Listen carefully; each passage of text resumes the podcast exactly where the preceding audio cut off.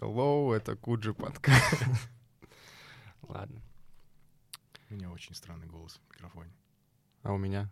Ну, у тебя обычно, я как тебя слышу, в, в жизни так и слышу.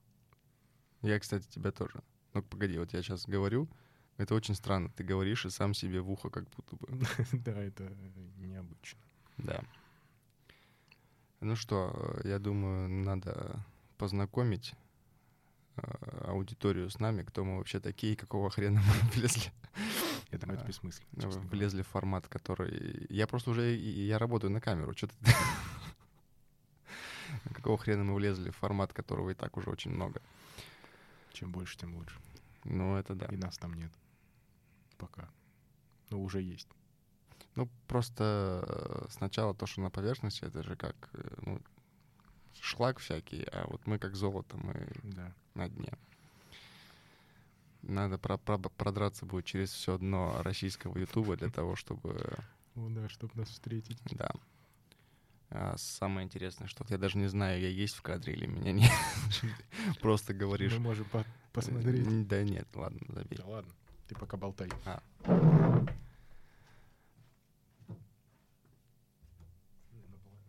Ну, в общем, как я думаю, как и ты. Ну, тут же главное, чтобы была голова Или рот. или рот. Ну, О. если бы мы были женщинами. Мне вообще интересно. э, э, Мне кажется, ты только что заработал первый страйк на наш канал. Почему? Ну, от феминисток, там, женщин, рот. А, я тоже теперь заработал. А, Ладно, эм, Так это же самая, ну, целевая аудитория. Да, вообще я подумал просто, что круто, ну, как новый формат, это поставить, ну, например, в нашем случае это два телефона вот сюда и смонтировать, что просто два говорящих рта обсуждают какой-то подкаст. Ну, Ну. можно как в старых видео нос снимать. Нос? Ну, когда вот так снимают. А, я понял, вот это Просто ноздри. Ну чё, какие новости у тебя? Никаких. Абсолютно. Ты ничего не делал? Ты жуешь жвачку так смачно, чмякаешь в ухо, сука. Специально. Сейчас мы ее куда-нибудь денем. Если я как прям слышу, как у тебя слюни переливаются и между зубами просто, знаешь, такой ручей в горах.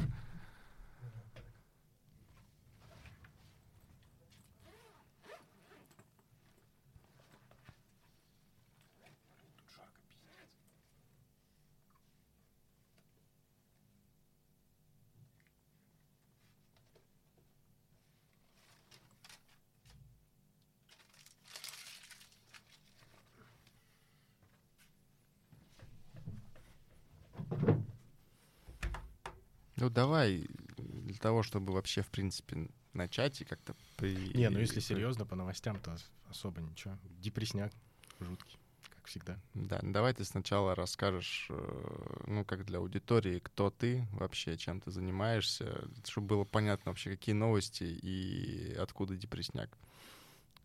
Потому что Ты я, ведешь себя как ведущий интервью. я профессионал. Я готовился. Ты смотрел все выпуски Я смотрел все подкасты вообще. То есть у тебя теперь, если на YouTube подкасты открыть, тебя все просмотры. Да. И еще все скачанные. Сейчас же в Ютубе можно скачивать, когда у тебя есть Wi-Fi. Они у меня все скачанные. Я еще на работе сижу, и я позже скажу, чем я занимаюсь, чтобы это было вд- вдвойне убого.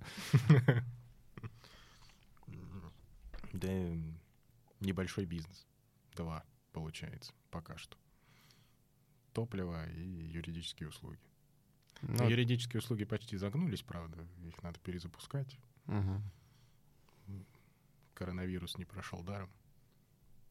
понятно. А топливо потихонечку двигается. Ну, то есть ты юрист-нефтяник такой, Да, нефтяной юрист. нефтяной юрист. Понятно. ну и Я качаю услуги как нефть. я так понимаю, что одна из твоих э, новостей, о которых можно поговорить, это вот как раз как загнулся, сгибается бизнес юридический благодаря коронавирусу. Ну Да, можно про это поговорить, да, почему нет. Ну, В принципе, что, он загнулся-то по всей России в основном. А, особенно, когда этот первый вот этот жесткий локдаун был, когда не суды закрыли. М, Когда никто в суды не ходил. Но у, Просто у- работы нет. у тебя специфика твоей юридической компании — это представительство в судах. У меня вообще абонентское обслуживание, но в силу Мгм. того, что половина клиентов закрылась в первый локдаун, и в процессе всех этих коронавирусных приколов закрылось все потом, Ну, понятно. по сути, остался один клиент, который платит нерегулярно. М, Вот. Поэтому я всех разогнал сотрудников, Понятно. чтобы они... А, не сталкивался с этой ситуацией. Ну, просто, как ты знаешь, у меня отец тоже юрист, и э, с одним из своих, так сказать, э, ну, будем говорить, товарищей, э, нетрудно его обозначить как друга семьи и все такое, ну, в общем, с одним из товарищей, а, который сейчас активно пробивается в Госдуму, он решил э, туда заехать э, с позиции помощи молодым предпринимателям и так далее. И они собирали там целый штаб юристов, не юристов, которые помогали предпринимателям а, ну, решать вопросы, Ну, э, понятно. связанные с коронавирусом. И там большинство обращений было по поводу аренды. То есть, когда вот кого-то выгоняли э, или наоборот говорили, что нам пофигу, коронавирус, грипп или все прекрасно, вы платите, как платили. У меня чуваки были, которые закрылись первыми. У них вообще собственные помещения были. Они, по сути, закрыли свой бизнес и просто начали сдавать в аренду то, что у них есть. Ну, ничего не сдается, потому что нигде Мгм. ничего не сдается.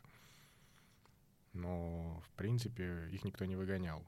Один тип был, которого э, его начали выгонять, но он у него просто точка закрылась, он перестал аренду платить. И не из-за коронавируса, он просто перестал платить и пытался понятно. вывести оттуда свое оборудование. Ясно.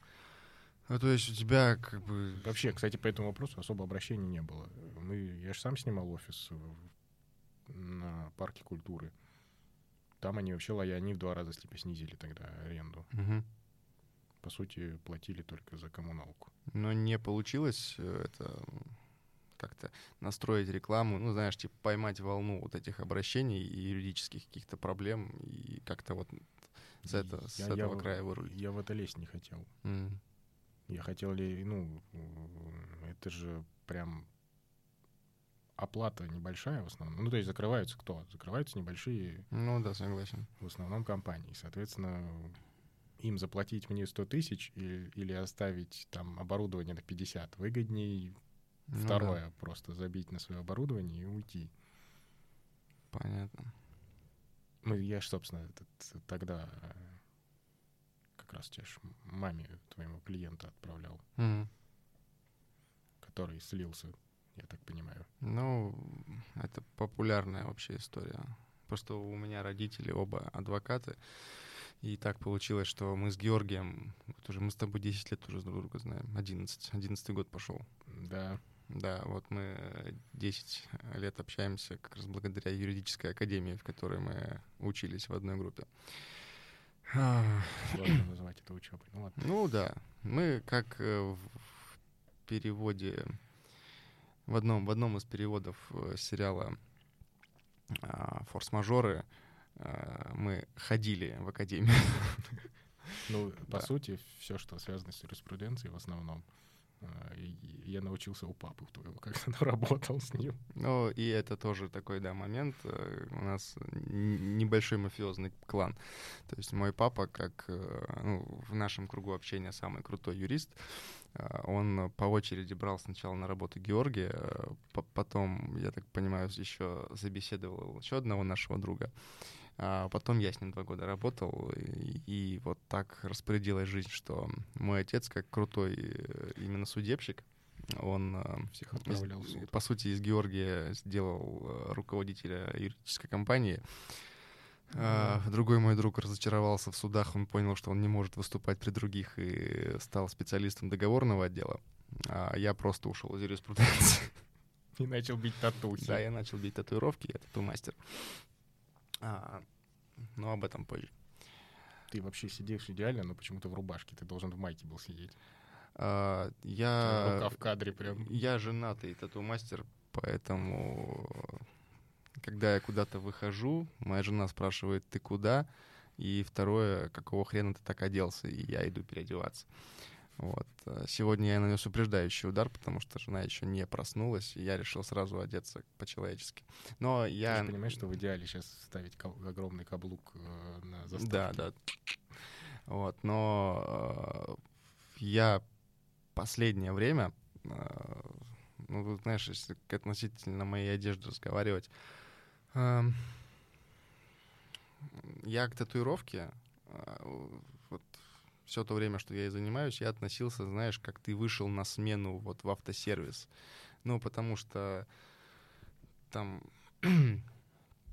когда ты видишь татуировку на человеке, это, ну, одно, ты, она, там, может быть, красивая, может быть, некрасивая, но будем говорить о хороших татуировках, да, а, тебе кажется, что все так хорошо, празднично, светло, ты можешь прийти в студию, там тоже так приятные светлое помещение, стерильно, все красиво, но это связано с тем, что ты все равно прокалываешь человеку кожу, периодически выходит лимфатическая жидкость, э, ты работаешь с краской, которая на угольной основе вообще делается, то есть там, по сути, если черная краска, то это э, уголь перемолотый, и он смешан с водой в определенной пропорции для того, чтобы получить именно насыщенный черный цвет.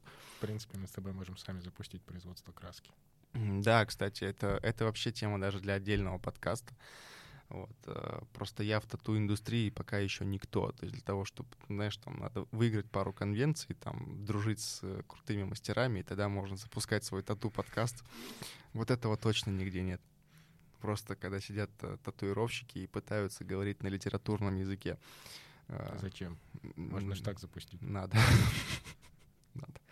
Вот. Э, просто, то есть, ну, ты можешь, ну, не знаю, уронить э, краску, она может просто капнуть, пролиться, и как-то в приличной одежде, ну, ты, по сути, убиваешь ее.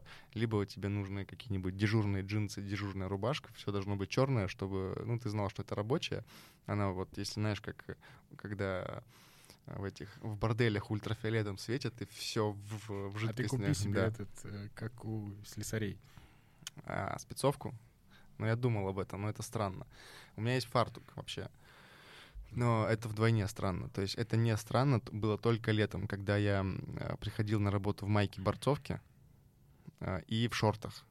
И когда я надевал фартук, ну, было ощущение, что я полностью голый просто в фартуке. Вот ну, это как бы создавало определенный стиль. Вот, потому что лямки фартука перекрывали... Женщинам нравилось. Э, ну да, да. В этом была своя контентная история. Вот. А, ну и у тебя в целом, я так понимаю, новости в основном только рабочие. Ты, я же этот, я же дома сижу в основном. Угу. Я, правда, не знаю, из-за чего я дома сижу. Из ну, то есть у меня депрессия из-за того, что я дома сижу, или я дома сижу из-за того, что у меня депрессия. Скорее всего, второй вариант. Потому что, когда ты куда-то хочешь собраться, ну, покупаешь билеты на концерт. Перед концертом я не хочу никуда идти. Я и до этого не особо хочу идти, но угу. развлекаться как-то надо. Вот. А я купил себе наконец-то этот пояс для подтягивания, потому что в жилете невозможно подтягиваться.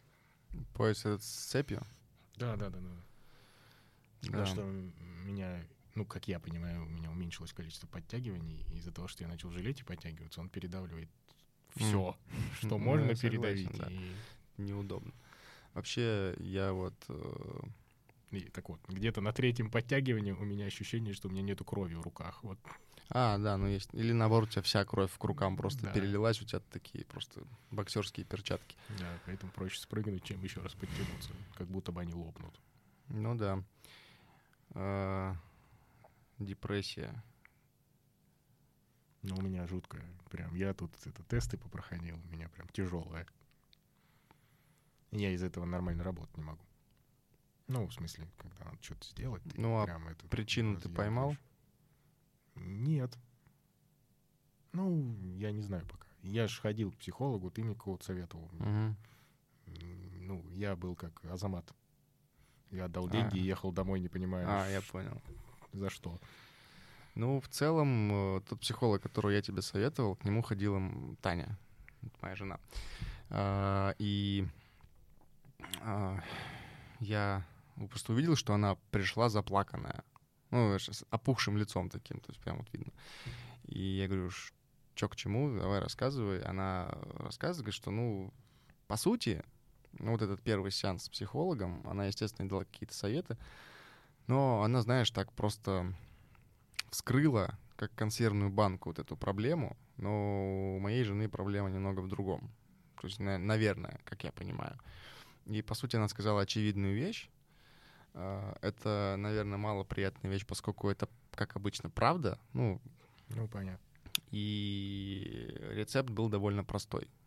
Ну, то есть э, ты вот что-то делаешь, вот перестань это делать. Но последующие события, которые последовали, и ты на самом деле очень круто все сейчас подвел просто вот под тему нашу, ну, то, о чем мы хотели поговорить, да, про коронавирус, э, и как, например, я болел.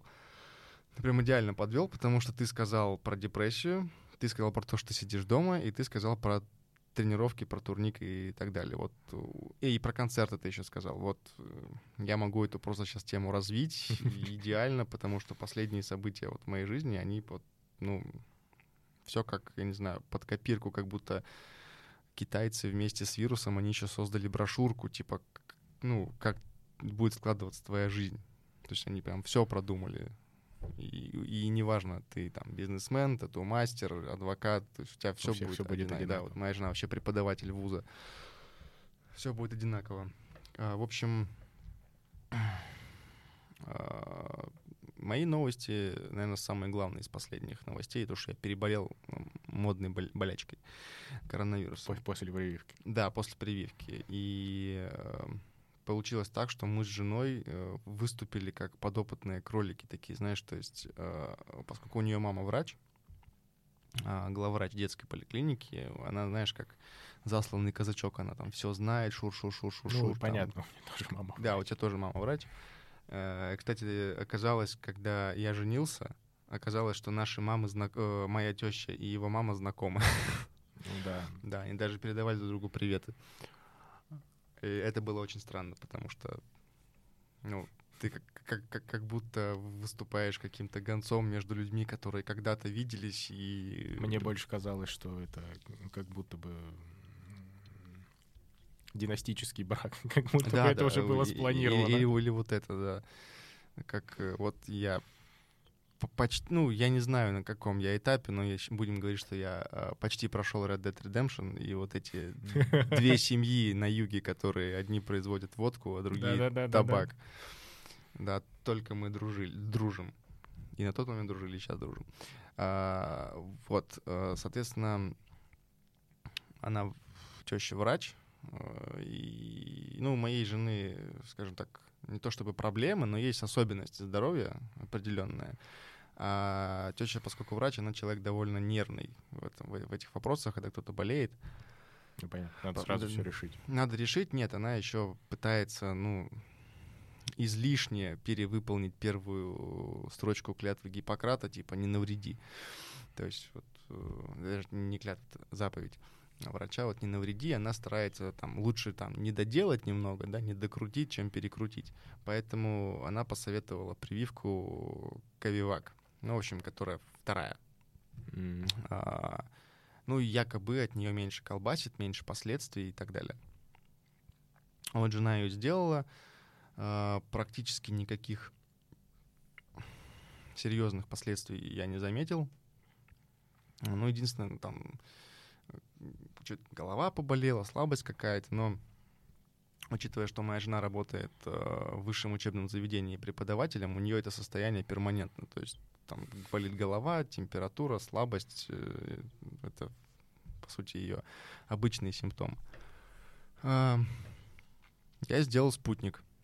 Причем где-то спустя месяц после того, как жена привилась, ну, она, понятно, в государственном учреждении работает. Ну, их обязали. Ну, да, она сопротивлялась какое-то время, а потом просто психанула и сделала, чтобы QR-код был, везде ходить, ну и так далее. Но и мы не лютые антипрививочники. Нет, сейчас ты просто про QR-код. Я же пошел делать прививку как раз, когда ввели эти ограничения с QR-кодами. И я ее делал исключительно для того, чтобы можно было сходить в кафе покушать что-нибудь. И я, короче, пошел, записался, записался на пятницу. Вот я пошел в пятницу, сделал прививку, выхожу, открываю новости, и там написано, что их отменяют. Да, вот, это тоже такая была смешная история в тот период, когда я делал прививку, я делал летом. А, тоже были все эти QR-коды, вот прививаться всем надо, и э, ну, у меня была другая тема, меня вообще не парило, поскольку я еще хуже, чем твоя депрессия, я всю жизнь никуда не хочу идти. Я, ну, я думаю, что это как раз. И я самое. родился с этим состоянием. Um, ну, это немного другое, мы попозже об этом поговорим. Uh, стали покупать QR-коды, покупать себе прививки, да, да, да, да. там вот эти сертификаты, еще каких-то даже бешеных денег это стоит. Что-то тысяч пятнадцать это где-то. Я думаю, что Слушай, за бумажку... По-моему, QR-код, э, вот этот он же временный, он там, я, мне называли цифру 30, ну, 15-30 тысяч, ну, в общем, везде по-разному. Ну, видимо, это... А, да. по-моему, сертификат о, о прививке, он, по-моему, 1300 вообще стоит. Ну, что-то такое. Но, короче, вот люди стали покупать, и я делаю прививку первую, и у меня в интервал между первой и второй прививкой, короче, вот происходит, что отменяют эти QR-коды, и я просто в диком ржач от, от людей, которые вот пошли и купили вот это все, потратили деньги, ну, непонятно зачем. Ну, Но... учитывая, что прививка тебя может все-таки защитить, а, как да, бы то ни было. А, а QR-код тебя не защитит. И, в общем-то, последствия э, мы испытали. То есть получилось как? Вообще я не хотел прививаться, просто, опять же, потому что мне лень. И я испытал вот э, все те негативные моменты, из-за которых мне было лень, потому что я встал в... Ну, я как у меня... Я всегда встаю в 7, 7.30, потому что дети ходят э, в сад. И так или иначе, даже если не я их отвожу, чтобы дети собрались в сад, и я продолжал спать в этот ну, момент, ну, понятно, это, это нереально. То есть это, это шум, это какие-то даже истерики небольшие утренние, там, переодевания и так далее. Ну и в принципе, папа, ну, папа, и, папа, и в принципе, папа. да, папа, папа. Потому что у меня дочки, и я для них, э, ну, такой более главный человек. Ну, скажем так, я любимая игрушка, будем так говорить. Мама такая больше строгая. А, ну, в общем, всегда в одно время встают. Я отвел их в садик, и думаю, ну, по пойду. А что в садик сейчас так рано водят? Ну, слушай, э, поскольку у меня старшая довольно выпендрежная в плане еды, а, она не всегда ест поесть. то, что на завтрак, поэтому мы стараемся ее покормить и отвезти. И, а младшая, она очень выежистая в плане одежды. Ну, то есть, э, если у старшей там, например, вот висит какое-то платье, она может в чем угодно прийти в сад, она переодевается, и вот как бы в красивой нормальной одежде она будет э, в группе находиться ну, там, весь день. А старший важно еще как-то правильно одеться по пути в сад. То есть вот у нее там какие-то колготки должны быть правильные, шапка, куртка и так далее. Вот, и это очень часто вызывает какие-то э, тоже споры, истерики, истеричные поиски одежды в этих шкафах. Ну, в общем, мне кажется, там надо было еще что-нибудь похавать заказать. Ну ладно. Да, время, времени навал. Ну, да. Что сидите, жрать бургер. Это да. А этот, как его, АСМР сделаем. М? Ну, есть эти странные видосы, где женщины в очень тихой комнате, очень громко в микрофон там чмокают, еще что-то делают. А. Вот, отвлеклись. Эм, я отвожу их в сад, но это лето, поэтому все еще достаточно быстрее и проще получается. Там меньше одеваться, и, в принципе, и у меня еще действовали права. Поэтому я их, э, по сути, это в соседний двор нужно проехать, но иногда, ну, всегда, ты возишь их на машине при этом. Э, я думаю, ну, пойду уколюсь. Поскольку так вот выдался свободный день, я понимал, что плюс еще лето, ограничения начали подступать. И мало кто делал татуировки. Вот, поэтому были такие люфты. А, и я смотрю, где эта точка, где их делают. Э, понимаю, что мне одинаково херачить или на ВДНХ, там где-то в прям, ну, прям на ВДНХ, в парке, или в Сокольнике. Это, по сути, 300-400 метров от твоей квартиры. Ну, да, да, да. Да, то есть вот этот вход главный. Я понял, где там вот эта площадь или типа Да, да, да, да, да, да, да. И там, по сути, прямо, то есть ты видишь эту арку входа в Сокольники Да-да-да. со стороны метро Сокольники. Вот, а у меня как бы я живу на Алексеевской, и мне надо было через весь парк просто или пройти, или на самокате. Ну, я на самокате профигачил просто насквозь через э, парк. А, Приезжаю, я просто вижу охеренную очередь. То есть, вот знаешь, как э, фотографии показывают с- с- советские, когда люди там за колбасой Макдональдс. стоят, там еще куда-то. Макдональдс, да, вот в 90-х годах. Просто огромное, то есть очень много людей. Я подхожу и минут пять просто стою. Я думаю, надо просто стоять. Оказывается, там стоит тетя, которая записывает тебе номер, и они выходят и кричат, типа, заходят такие-то номера, заходят такие-то номера. Я подхожу, и мой номер 202. Передо мной стояли два мента. Ну, я так понял, потому что они вместо паспорта дали ксиву, и там то ли Следственный комитет, то ли МВД, ну, в общем, такие ребята, я как человек, который служил в армии, я Ты их сразу извинись за ментов, чтобы потом не этот...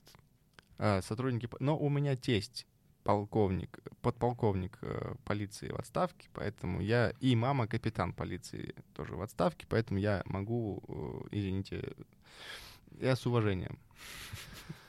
Я маму каждый год поздравляю с Днем мента. Я вот, мне, мне очень нравится говорить с Днем мента. Но я прошу прощения. Ам, вот. Ам, они стоят, я уже просто, ну, поскольку вот э, у меня такой круг общения, и еще, и- еще и опыт армии, я вот с этих служ, служил их, из служащих людей, я их сразу вижу без удостоверения. И когда, значит, там один подходит и получает номер... А, у меня был 201. Да, Ну, не суть. ну, не суть. Но один подходит и ему говорит, типа, ваш номер 199, второй подходит и говорит, а вы 200 И они оба начинают ржать с этого. Если кто не понял, э, 200 это, ну, такой армейский э, сленг, э, который обозначает груз 200. То есть это труп. Ну, это, конечно, плохая шутка, но интересно, что с ними стало потом. Ну, я думаю, все нормально. Надеюсь. Вот. И э, потом происходит э, ситуация, как э, в- я смотрел какой-то репортаж про Северную Корею, где, когда снимали э, наши журналисты, операторы снимали про Северную Корею, там ну, типа какой-то военный говорил, там, все пересели на одну станцию метро, Да, все да, пересели да, на да. другую станцию метро.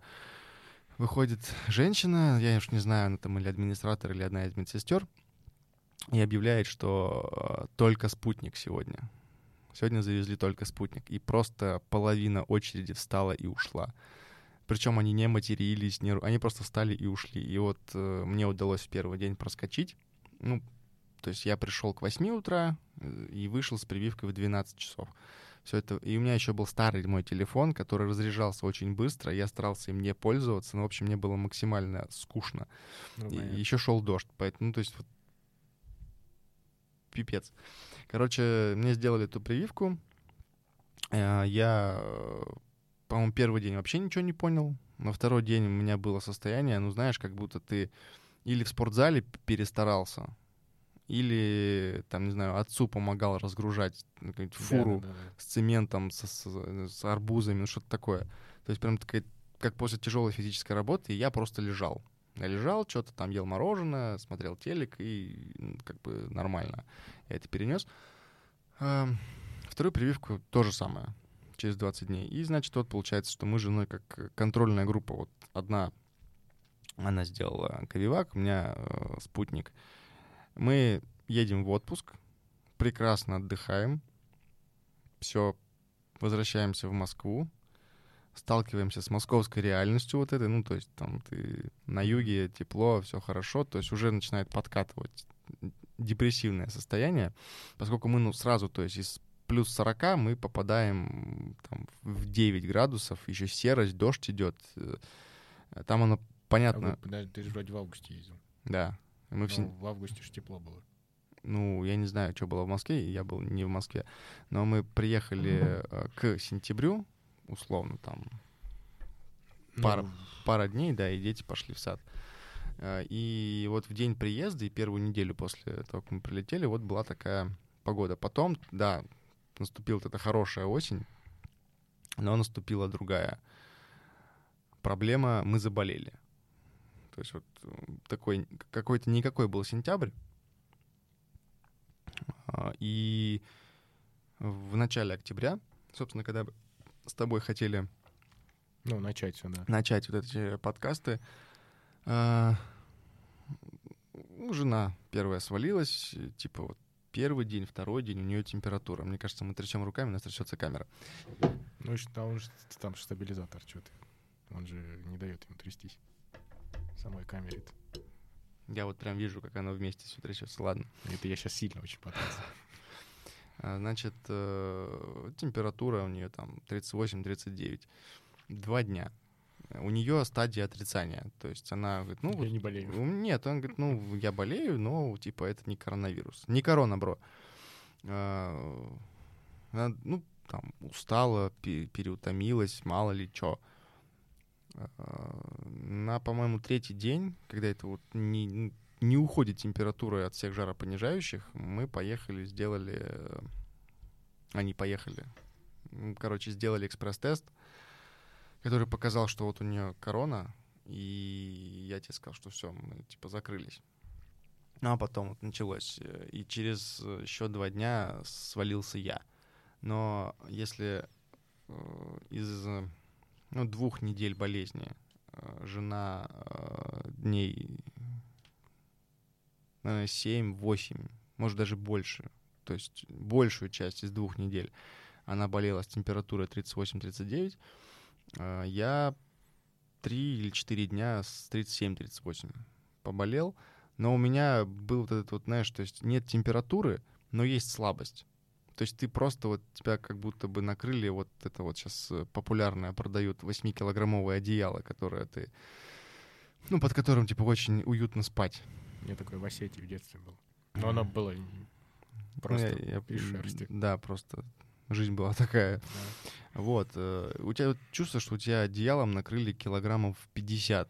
То есть тебя просто чем-то придавило, и тебе куда-то вставать, ну, прям вообще не хочется, ты ничего не можешь. Вот. Э,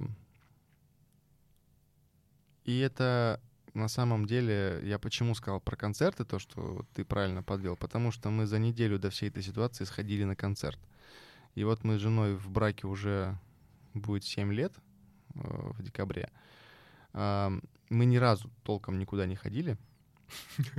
Кроме, ну вот я имею в виду концерты какие-то, то есть вот два раза в начале только, когда мы только поженились. Типа мы даже на Нурлана мне билеты отдал. Да, да, да, я вот э, об этом тоже хотел сказать, что мы когда поженились, ну, знаешь, вот вы поженились, и хочется быть вдвоем. Не хочется там вот ни с мамой, ни с папой ну, особо, ну, да. А, мои родители, они этого как не хотели этого понимать. И, то есть все, мне сказали, ты должен там, раз в неделю приезжать, а мне приезжать это 80 километров. То есть они живут э, там на Киевке, а я на Алексеевской. И вот между Алексеевской ну, и да. Киевкой там 75-80 километров примерно, еще с учетом пробок. Ну, а мне сказать, что что-то должен, это ну, напроситься на как бы куда вам надо идти. С родителями это было, ну, просто, то есть э, я не понимал, почему я должен, я никого не посылал, но не очень хотелось. И мама находила способы как бы нам видеться вот за счет концертов. Но это тоже такой извращенный способ, потому что я все свое детство ненавидел концерты классической музыки, на которые меня таскали насильно. То есть вот эти Моцарты, Бахи. И, и меня вот э, меня реально таскали в течение нескольких лет с регулярностью, ну, наверное, раз в два месяца. И вот за год там набиралось определенное количество этих концертов, которые я Понимаю. посещал, да. А, я нахрен не помню, вот, то есть играет какая-то композиция, я ее знаю, ну, то есть... Э, я ее слышу. Она, я ее слышал, да, она знакомая. Эм, и мать, поскольку, не, не важно, сколько тебе лет, ты всегда, она всегда мать, ты всегда ребенок, mm, да. она пытается меня экзаменовать, типа, вот узнал композицию? Я говорю, нет, я, как на всех концертах, э, ну, только когда постарше стал, я потихоньку себе наушник вставлял в ухо. Но, к сожалению, только сейчас появились э, AirPods, которые с шумоподавлением. То есть ты ничего вокруг не слышишь, ты слышишь только свою музыку. Тогда такого не было. И у меня был какой-нибудь рок или рэп, э, а на фоне играла э, симфоническая музыка. Вот. Я никогда это не любил. А, но она, вот чтобы мы виделись, она вот нас с тоже приглашала на эти концерты. И мы были, по-моему, раза два. Mm. Потом дети пошли, вообще мы вообще не вылазили. Мы, по-моему, даже с тобой и с Олегом года два практически не общались. Э, мы только переписывались. Ну, слегка, и, и то все. очень редко, да. Да, потому что, ну, вот этот первый опыт взрослый и еще довольно рано, то есть там 21-22 года, ну и как-то вот ни, ни, ни до чего было. И, значит, э, все, куда мы ходили с женой, это вот если удается пристроить, пристроить детей, как правило, это бабушки, дедушки, это, например, чей-то день рождения, э, какая-нибудь знаю, поездка куда-нибудь на максимум с, ночевой, то есть кому-нибудь на дачу. Вот. То есть, чтобы пойти на концерт, знаешь, это неразумная трата ресурса когда у тебя есть, например, э, он такой невидимый запас вот этого ресурса, когда ты можешь пристроить детей родителям своим, ты не хочешь его тратить на вот эти там, ну, 4 часа, есть, чтобы ну, доехать, 2 часа концерт и приехать. Ты понимаешь, что ты не получишь вот э, столько отдыха и эмоций от этого концерта, чтобы вот использовать вот эту вот попытку. А там неважно, то есть на неделю ты детей оставляешь или на три часа все, какой-то ресурс, ну, знаешь, как человек думает, я уже помог, все, от меня надо отстать, меня там на какое-то время меня не будут трогать. Вот. А второе, это вот, ну, на самом деле, то есть, э, если ты куда-то едешь, а потом через какую-то там пару часов тебе надо возвращаться домой, то это какая-то вот просто пытка. Ну да. И ты думаешь, блин, сейчас, сейчас собираться, там сидеть. Э, вот, ну, в общем, ну, прям максимально неохота. Хотя ты... И ты себе, знаешь, еще придумываешь такие, ну, может быть, оправдания или просто способы, как э, по-другому провести этот вечер. Ты думаешь, сейчас закажу еды, включу какой-нибудь сериальчик или киноху, и знаешь, там, если вы с женой вдвоем, можно там, не знаю, обняться, похавать, попить, посмотреть, там, деть, детям что-нибудь включить или с детьми чем-то позаниматься можно там, ну... Ну, у тебя уже можно в настолке поиграть. Там, еще ну да, можно в настолке. Вот у меня старшая увлеклась нардами. То есть мы когда приехали из... Э, мы отдыхали в Баку, в Азербайджане. Там вот... Э, ну, по сути, это такой очень современный город. Ну, а, ну поскольку это и столица, и нефтяная столица, все понятно. Но эхо совка, оно еще присутствует. И вот эти... Э, и причем оно присутствует в инфраструктуре. То есть там райончики такие, есть э, реально э, парк, и там, например, суперсовременные какие-то тренажеры, качели и все остальное, но стоят, значит, скамеечки со столиками, они под такими... с такой крышей, с навесиком. Ну, знаешь, вот как кафешки такие вот в Сочи, в Абхазии, вот где mm-hmm, да, да, да. просто все очень максимально просто, такая домашняя. Вот такого плана стоят вот эти вот э, столики, э, лавочки, и дедушки целыми днями сидят и играют э, в три игры. Э, либо домино, либо нарды, либо шахматы. Ну, шахматы ну, прям для интеллектуалов совсем, да. Основное — это нарды. Осетии а, домино. Ну, ну, когда я был маленький, по крайней мере. Да. прям рубились. Вот, и это слышно по звуку. То есть, если это легкий звук маленьких костяшек, такой, понимаешь, вот такой, это значит, э, играют э, в нарды. А если это вот такой хлясь просто по столу вот этой костью, это значит домино.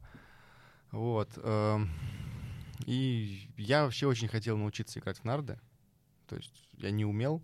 И ребята, с которыми мы ездили, вот, меня научил. Там ничего сложного. Да, там ничего сложного на самом деле нет, но просто вот хотелось. А, научились, потом старшая проявила интерес, она тоже более-менее разобралась. И сейчас вот мы иногда с ней поигрываем в нарды. У меня просто иногда не хватает терпения, но это вообще отдельный выпуск про вот отношения с детьми. То есть, когда ты начинаешь, например, что-то с ней делать, очень тяжело э, помнить о том, что ей 6 лет. Прям очень тяжело. Вот я, и я себя очень часто ловлю на мысли, что, блин, я же веду себя как мой отец. И мой отец, он выгодно отличался только тем, что у него был сын, а у меня дочь. И, ну, просто в нашей такой, на- российской, там, постсоветской действительности еще там, с учетом того, что ты вообще кавказец, да, а я в, какой-то, как- в каком-то проценте отношусь э, к Ты северному в Сочи все-таки. Север. Ну, я, во-первых, да, рос э, в Сочи, во-вторых, у меня там часть семьи генеалогически происходит с Кавказа. Вот. э, Это все как, как будто бы оправдывает то, что там отец может чапалахи отвешивать сыну или там орать на него, когда он что-то не понимает. Ну, как будто, знаешь, мы растим мужчину, мы растим типа, да, ты спартанца, быть- да, ты должен, должен быть В терпилой. некомфортных условиях. Да, да, да, постоянно. То есть, э, если у тебя копье в спине, оно чуть-чуть должно, ты не можешь его полностью обломить древко, оно немножко должно торчать, чтобы чуть-чуть спать было неудобно все-таки. Ну, Да. А, а тут девочка, и я просто вот, и оно вот вылетает у меня, знаешь, какая-то вылетает. А, а диктофон уже записал. А да, диктофон уже записал. Не, а просто я э, потом я ловлю себя на мысли, какого хрена? Ну, да, ты когда ребенка, в принципе, крикнешь, то типа потом все Да. это неудобно, потому что И, ты- и неудобно, а еще и девочка, ну, прям вот максимально. Я теперь понимаю, почему все мужики хотят сыновей. Они не, не хотят не сыновей, они хотят вот этого духа, как в армии. Вот сейчас даже в армии дедовщины нету, потому что один год служит. Вот. э, И ты, ты реально, ты просто хочешь себе вот этого солдата, на которого ты будешь орать. П- Это вот у нас реально в стране как будто мальчик это вот э, для проекции всех обид я хочу не для этого. Ну, да я ладно. понимаю, я понимаю, ну, пр- ну, ну как будто бы. То есть вот именно... Ну, как будто бы тебе просто будет легче с да, ним да, взаимодействовать. легче взаимодействовать. Он как будто бы до- должен вот этому всему В подвергаться. связи с тем, что у меня тоже пока дочка только. Ну да. э, Самая, ну, типа, страшная мысль — это когда ей будет 12, 13, 14. Типа, как с ней вести себя? Вот это да, на самом деле. Ну, Ну, типа, с пацаном понятно. Если он там с кем-то гуляет, то он всегда молодец. ну, да. то есть, Да. это, конечно, нас опять-таки нам поставят дизлайки, но, но он молодец. Не, а что дизлайки? Ну, пусть ставят, но просто мы же говорим а, не о том, что мы типа полностью одобряем позицию, что вот... э, Нет, ну да, правильно. нет, но я имею в виду, что, типа, если он подерется, то он молодец. Ну да, нас так воспитали. А что если победил, вообще красава, да. Да. Но я, ты знаешь, э, возможно, это моя психологическая перестройка. Я очень, эм, хоть и избирателен, но я стараюсь э, воспринимать вот этот э, современный подход к тому, что э, ну, твой... Не, ну, в принципе, если девочка подралась и победила, она тоже молодец. Это да. Но мы должны как бы понимать, что с кем она подралась, Ну, из-за, да, из-за чего. понимаю, обстоятельства в любом случае. буллинг это как бы... Хотя мы с тобой, как на определенном этапе жизни были королями буллинга, а, хоть он и не был жестким, как я считаю. Ну, то есть мы не делали ничего такого, что там сильно унижало человеческое достоинство. У нас, по сути, мы... У нас пять лет... Надо Гришу в э, подкаст позвать и послушать его Э, мнение. Ну, это да. Ну, блин, извини меня. Вот э, Гриша — это 100-килограммовый чувак, который занимался дзюдо и занимался очень неплохо. И, И его на гильотину взял Олег. ну, это ладно, но и эти 100 килограмм, во всяком случае, на первом курсе не были сплошным жиром. То есть это, это был крепкий чувак, который мог за себя постоять. Ну да. И то, что я на, я на определенном этапе, ну, по-моему, на первом курсе, когда я сильно похудел, Ты меньше был. я был меньше, и мне это не мешало. Ну, то есть, да, я мог ему дать пизды. Нет, но- ну я про что? Я имею в виду, что тебе все равно сложно будет с дочкой. Да, да. Просто, ну, понятно, что там какие-то женские вопросы, и мать объяснит. Но ты ж типа папа, ты должен, ну, ее защищать, там, еще что-то. И вроде как, э, когда она начнет с кем-то гулять, то с одной стороны, это просто весело отыгрывать роль и, ну, Не, это очень весело. То есть, ну, Доставать пацана. Вот эти вот э, эпизоды из плохих парней. да, да, да, это просто весело. Это, это моя мечта, по С сути. другой стороны, она может обидеться. Это да. А с третьей стороны, она может привести какого-то долбоеба. Слушай... э, Полного. Здесь нас вот чему я хотел сказать про вот эти современные психологические поветрия, почему я их стараюсь принимать, но избирательно. А, вот, то есть то, что твой, там, твоя дочь в 15 лет, например, привела долбоеба, это по большому счету вот как бы итог всей твоей работы с ребенком за 15 лет. То есть, если, например, э, то, что я сейчас не слушаю классическую музыку, и я ее терпеть не могу. Ну, не так, что там, знаешь, до тошноты, но это едва ли я... У меня, может быть, пара композиций есть из классики, которую вот, ну, я могу слушать, и мне нравится. Все остальное я просто, ну, вот как-то это не мое. При том, что я и я не слушаю Моргенштерна, там, вот это, вот это все. Ты, ну, ты знаешь, я, например, там люблю какие-нибудь саундтреки из «Последнего самурая». То есть это Ханс Циммер, который... Ну, по сути, это классическая по, по сути, музыка. Это, ну, это симфоническая музыка, да. да, но она про другое. Она из современного мира, она там может быть более лирическая, может более эпическая, может, может быть, она даже технически проще. Но вот мне нравится вот это. То есть, по сути, у моей матери получилось что-то, но на концерт классики я не пойду. Вообще. И вот это итог, один из итогов ее воспитания меня. И если там вот моя дочь приводит долбоеба, то ну, значит, я где-то что-то сделал не так, и мне ее сейчас за это винить. Ну, с одной стороны, как будто бы да, а с другой стороны, как бы и нет. Ну, то есть э, ты не сможешь, как бы ты ее не воспитывал, ты ей не помешаешь привести долбоеба, Нет, по сути. в этом-то и дело. И стоит ли из-за этого, ну, сильно переживать? Ну, это самостоятельный человек, который, ну, вот уже сам принимает решение, делает выбор. Мне кажется, проще с этим только мириться, потому что если нас не устраивает то, что нас, ну, делают наши дети, или вообще кто-то, то мы же всегда кусаем, ну, близких. Ну, вот, это ну, понятно. По большому счету. То это вот ты чем-то в себе недоволен, ты сам что-то не сделал. Это вот, как знаешь, э, тоже популярная хрень, когда отец хочет, чтобы сын занимался боксом, да, или карате когда отец в большинстве случаев сам просто вот на него чихнешь, он развалится. Ну, бывает ну, очень нет, часто понимаю, такая но... ситуация. И вот он его заставляет, потому что он там сам или не стал, или не получилось, а сын не хочет. А вот он его все равно водит и заставляет, нагибает. Э, и говорит, вот если не хочет, отец очень сильно расстраивается, переживает. Хотя, ну, по сути, это же хорошо что твой ребенок избавился от того, что ну, причиняет ему какой-то дискомфорт, не приносит удовольствия. То есть, ну, ну как, когда есть выбор, то есть он, например, не хочет заниматься боксом, он там, например, хочет рисовать. И... Не, ну, я понимаю тебя, но это все равно такая странная прикол. Какой? Ну, в силу воспитания, ну, да. же, мальчик должен уметь за себя постоять в любом случае. Так, Соответственно, грубо говоря, на бокс не, не, не. Тут а... дело в другом. Если он просто не хочет, потому что он не хочет, или он не хочет, потому что его там обижают. Ну, это тоже... Потому что есть... когда, ну, типа, я же, типа, все время занимался чем-то, и у нас был клевый тренер на тэквондо. Прям офигенный. Потом он ушел в армию. Угу. Соответственно, и нам поменяли тренера.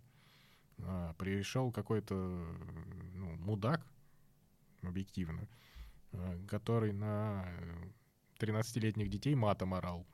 Ну, я понял, да. Ну, типа, у него тренировка, он просто хуями кроет. Э. Возможно, тогда это еще было модно благодаря некоторым э, тренерам по карате, которые, скажем так, выходили в медиапространство. Возможно, я не знаю. Вот. И еще прикол у него был, он типа привозил все время. У него был еще где-то угу. класс, с кем он занимался. Он их все время привозил к нам, и мы были типа как этот, манекены для тренировок. А, ну понятно. Нам нельзя было их трогать. Понятно, понятно. Не, я больше говорю не о том, что вот там сын не хочет заниматься боксом, потому что его там бьют и э, неприятно. обижают. А, а он хочет рисовать. Нет, э, он не хочет, например, я говорю про ситуации, когда отец... Не, понятно, что если ты переносишь свои какие-то приколы на, на Да, ребенка, отец просто... Отец решил, что вот я хочу вырастить там Тайсона Фьюри, например, или Майка Тайсона. А у тебя не Майк Тайсон. Но с другой стороны, как э, с этим, батей этих сестер Уильямс, он же их прям... Это, это Теннисистки? Да-да-да, он же их прям муштровал с детства. Ну, блин, э, я... То есть и они, ну, и- ну, братья мне Уилли- вообще... братья Уильямс, братья я Уильямс. прикольно оговорился, но Да, а, я понимаю, что бывают попадания, но это, знаешь, как исключительный случай. Ну, все-таки. Потому что и Али, и Тайсон, или для любого великого спортсмена, если взять, это всегда совокупность факторов. То есть человек вот таким родился, и он я еще попал о чем под... тебе и э, пытаюсь сказать. Тут вопрос в том, насколько передавить на ребенка. То есть, Ну, ты, наверное, хочешь сказать, поймать баланс между настойчивостью, каким-то упорством ну и... типа да, ты его когда заставляешь, это ты его заставляешь э, именно, чтобы он научился себя заставлять. Ну, преодолевать, развить то да. трудолюбие, да. Или нет, или это ты его просто ломаешь и ведешь А, куда-то. слушай, ну вот э, я как пример человека, у которого родители... Ну, я сейчас понимаю, что они больше себя разгружали и себя жалели, потому что, например, ну я занимался карате в детстве, и э, школу карате нашли туда, куда надо ездить. То есть вот у нас в районе, где мы жили, э, Ну, Может, не было просто. не было. Было только дзюдо. А отец мой, он почему-то думал, что вот... э, Ну, он, Тогда все так думали. Что? Ну, что карате самое... Не-не-не-не. Э, Отец вообще занимался боксом, и у него была однозначная позиция. Знаешь, когда типа кто, каратист или боксер, он всегда был за боксеров. А, Тогда еще какой-то бой был между каким-то крутым каратистом японским и Мохаммедом Али. И он ничем не закончился. То есть, э, но отец сказал, что типа Али один раз попал ему по башке, и каратист все время только ногами от, а- а- Отмахивался. отмахивался, чтобы соблюдать дистанцию. Нет. Ам, Было дзюдо, а отец просто считал, что за счет моей антропометрии, ну, я всегда, я всегда был выше всех. То есть Ну. в школе. Э, То есть у меня сейчас Мич. метр восемьдесят семь, и я вот как-то в одиннадцатом классе вот вырос до этого э, роста, и все. Но пока рост был всегда выше всех. И отец считал, что типа с, там, с длинными ногами, с центром тяжести, который повыше, бороться будет ну, неудобно. А плюс э, вот, типа косметические нарушения в виде поломанных ушей и так далее, ну, типа, никому не нужны. Ну, это подправить можно, если сразу. Ну, это, в общем, с моим отцом в некоторых вопросах э, просто не хочется спорить. То есть э, это нет. В общем, а я уже просто в Сочи два года занимался карате, ну и решили, ну, уже что-то умеешь, пояс какой-то есть, давай продолжать. Нашли школу, надо ездить. А, И я вот просто сейчас, э, когда у меня у самого дети, я понимаю, как мой отец, наверное, матерился каждый раз, потому что это надо было после работы, ну, в моем случае, после школы, а ему после работы или между периодами работы э, на машине ехать. Это, мы, это первый год в Москве, когда мы только вот понаехали в Москву. А, Надо меня туда везти, там ждать и везти обратно. Я помню, что он сначала работу с собой брал, то есть он там что-то делал, там читал какие-то или иски писал или еще. И даже не было ни вот этих планшетов современных, Ну, есть или ноут- бумаг. ноутбук какой-то вот такой, или кипа бумаг, да. Ноутбука еще не было. А, вот. Потом он, э, поскольку это все происходило на- в «Спартаке», там был стадион футбольный. И вокруг футбольного стадиона была, скажем так, э, такая тропинка общего пользования. И он начал там ходить, э, бегать, ну, в общем, тоже стал заниматься, и было забавно, что, э, ну, всех забирают родители как родители, знаешь, там после работы какие-то все, а у меня отец просто в комбинезоне потный, как, я не знаю, как будто он не знаю, марафон пробежал, он стоит с такой красной рожей в шапке, ну, еще если, если это зимой. И вот мы ехали домой, я просто, когда э, я сказал, что я не хочу заниматься карате, Он обрадовался. а, он там секунды не прошло, то есть э, они с матерью разыграли для меня быструю такую э, сценку, что типа они расстроились, но с большим удовольствием они от этой темы отказались. Я потом, э, когда уже стали открываться, то есть я стал ходить там на кикбоксинг, э, потом вообще на теннис ходил, и они были очень рады, потому что это вот я ходил сам. То есть если я на что-то забивал, то это воспринималось нормально. То есть так слетела музыкалка, так слетела художка. Но просто я тебе о чем говорю? Что при том, что я всегда был очень свободен в поиске, выборе и в прекращении своих занятий, Это да. А, вот сейчас я, ну, да, будем говорить сейчас, я занялся татуировкой, которая неразрывно связана с рисунком. И вот я там давно-давно еще в школе бросил э, художку, но я ее бросил тоже потому, что то есть я ходил, мы рисовали, и я не понимал вообще, что мы делаем. То есть нас не учили рисовать, нам вот ставили, говорит, рисуй. Ну, понятно. И училка куда-то ушла. Знаешь, такая еще эти дома творчества детские с очень большими аудиториями, там все в картинах. Она куда-то там скрылась в этих картинах, пьет чай, пришла, говорит, хорошо, урок окончен. И ты мог прийти, мог не прийти, и, и просто... Мог как, уйти. Мог уйти. Когда я э, занялся этим сам, вот сейчас, ну, то есть как, я, вот ты знаешь, как это я рисовал, примерно, наверное, как, как и ты. То есть ты повторяешь какие-то линии, ну, ну да. да, и у тебя что-то получается, ну, напоминающее то, что ты хотел изобразить. Ну, например, сделать реалистичное изображение. Нет, mm. у нас мог только Аслан, потому что он все-таки закончил художку. Он закончил, он вообще же в это поступал. Он хотел поступать в, в, архитектуру. В архитектуру, да. То есть у него академ рисунок вот там на среднем, на уровне среднего образования был. А, вот. И я когда занялся этим сам, то есть вообще, вообще не так. То есть меня не учили рисовать. Ты там... Вот. И я это веду к чему? Что сейчас я, по сути, все, что, все, что я делаю, это я делаю татухи. А если я не делаю татухи, то я встаю с утра, я включаю там сериал или фильм какой-нибудь. У меня планшет, ну, деревянный, карандаши какие-то, эластики, и вот по 5-6, там бывает по 10 часов просто непрерывно рисую. То есть, э, несмотря на то, что я это все к чему говорил. Что, несмотря на то, что я вот всегда мог хочу занимаюсь, хочу не занимаюсь, когда я нащупал вот это свое, никакого... То есть я с кучей трудностей столкнулся, потому что ну, основные трудности в рисовании, они, как правило, появляются в первые там полгода или во вторые полгода. То есть когда уже какая-то более-менее серьезная идет работа. Но я, например, понимаю, вот у меня долго не получалось там что-то, не знаю, глаза, например. Ты просто сидишь и наяриваешь, наяриваешь, наяриваешь, пока не получится. И как, как будто бы в этом уже нет ничего сложного. Вот именно в процессе преодоления. И мне кажется, что ну, не, не супер плохо, если ты все-таки даешь какой-то... Или ты разбираешься в вопросе с ребенком, ну, то есть ты у него спрашиваешь, почему, ищешь причину, почему он не хочет этим заниматься, и пытаешься ее устранить. Ну, то есть э, ты вот не занимаешься там, потому что ты не видишь себя, например, боксером. Окей. А если ты не занимаешься, потому что вот есть какой-то хрен, который там, занимается буллингом, и в очень удобном месте, да, в боксерском зале, из попустительства тренера, то, наверное, эту проблему надо решить. И мне, опять же, кажется, что ребенку надо привить это осознание, что он должен уметь за себя постоять, но без иллюзий, что он абсолютно каждого может отпиздить.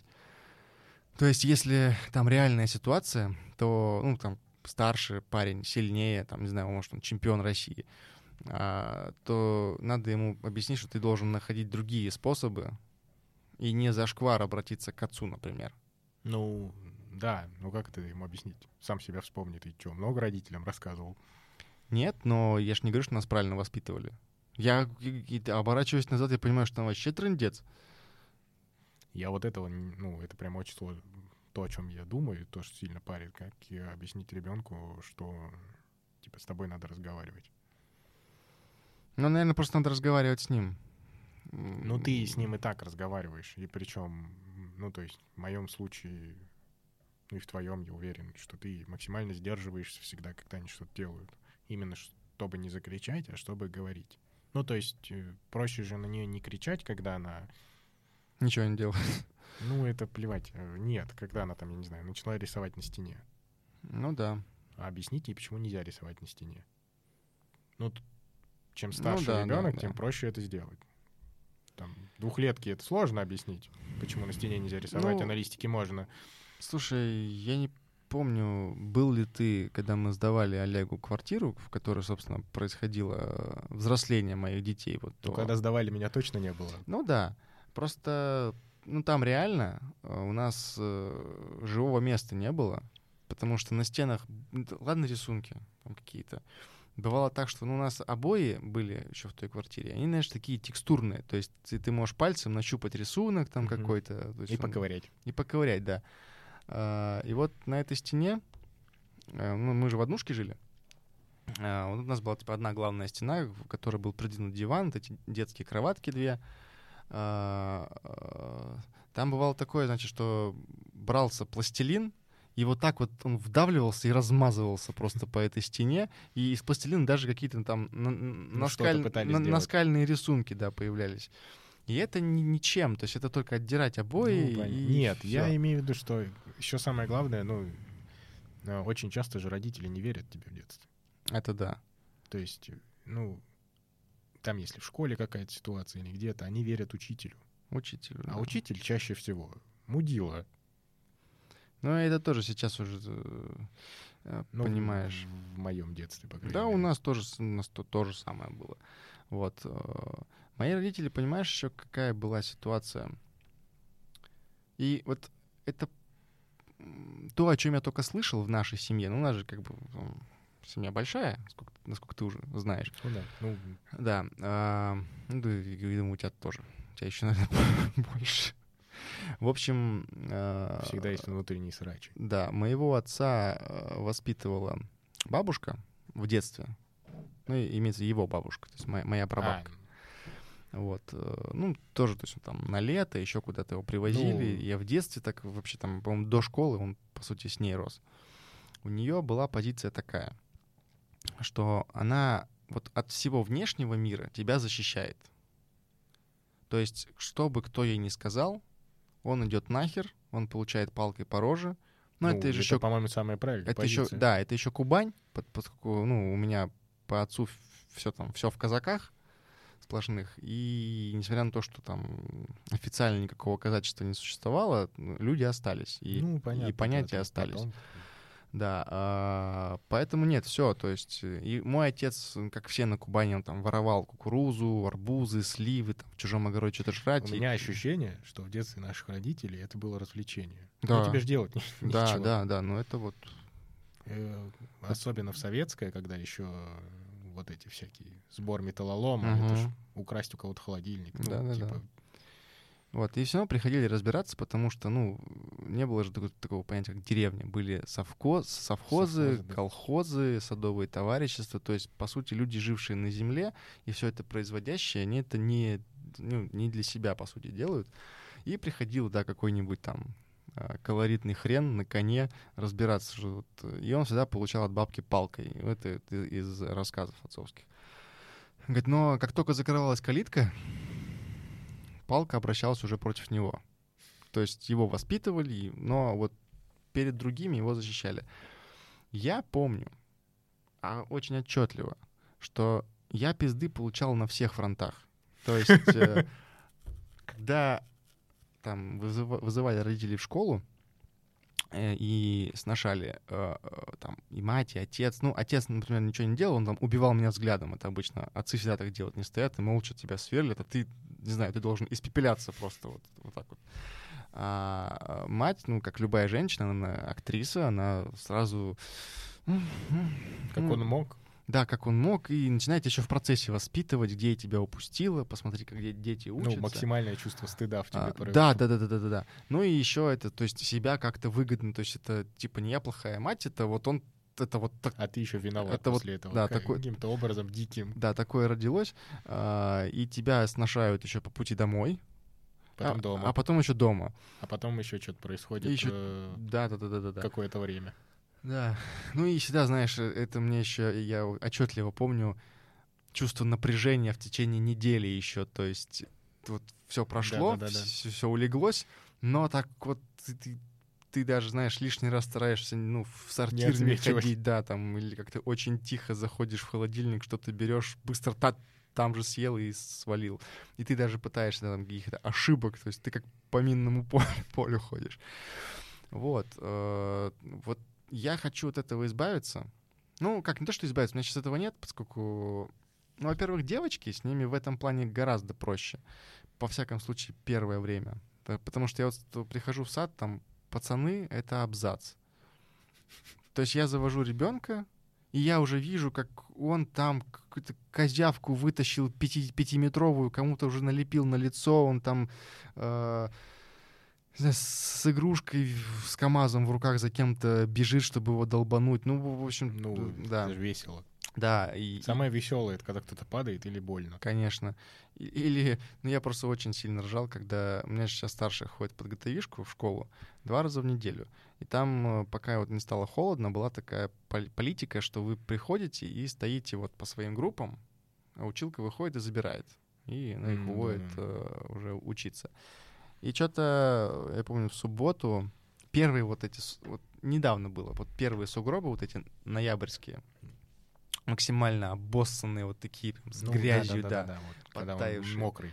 Да, и мы стоим, у меня, э, у них, у них форма в школе, то есть у меня дочь ходит как вот, э, ну, не знаю, какой-то пансионат, Ну, э, пансион, да, такой прям клубный, то есть все вот юбочка, рубашечка, все, как надо, и пацаны, по идее, тоже там в, в костюмчиках, да, по идее. И, значит, э, мы с ней стоим, она в пальтишке, в шапочке, ну, прям девочка, девочка, все хорошо. Э, Ничего не понимает, что происходит. И просто летят три пацана, о, они из другой группы, э, к этим сугробам. А он вот весь в грязи вот этот. И они начинают просто по нему лазить. А он маленький. То есть вот э, сугроб, ну, как две наших с тобой головы, наверное, не больше. И они туда... Этого достаточно. Они влетают, начинают это все говно э, выгребать, друг друга кидать. И эти бедные мамы, они на них орут просто, то есть э, метров с 15 пытаются их остановить, потому что, ладно, если после школы, но они до школы этим занимаются, пока ждут. Это не остановить. Да, и с девочками, наверное, проще, э, и будет, возможно. Но очень, я вот постоянно себе об этом говорю, что от внешней среды ты... Все, то есть ребенок пришел, он в домике. Когда вот на него кто-то нападает, а ты стоишь между вот этими людьми, все, ребенок в домике. Мне просто кажется, что и отчитывать смысла особого нет. Да, конечно. Ну, типа вот ругаться, кричать. То есть Ну, проще объяснить уже, ему, что не так. Да, Э, уже все сделано. Чё, Именно объяснить. Да. Ой, мы что-то отвлеклись на тему детей. Мы что-то но очень за- запизделись. Запизделись, да. э, Можно сделать даже перерыв. Да, наверное. давай сделаем перерыв.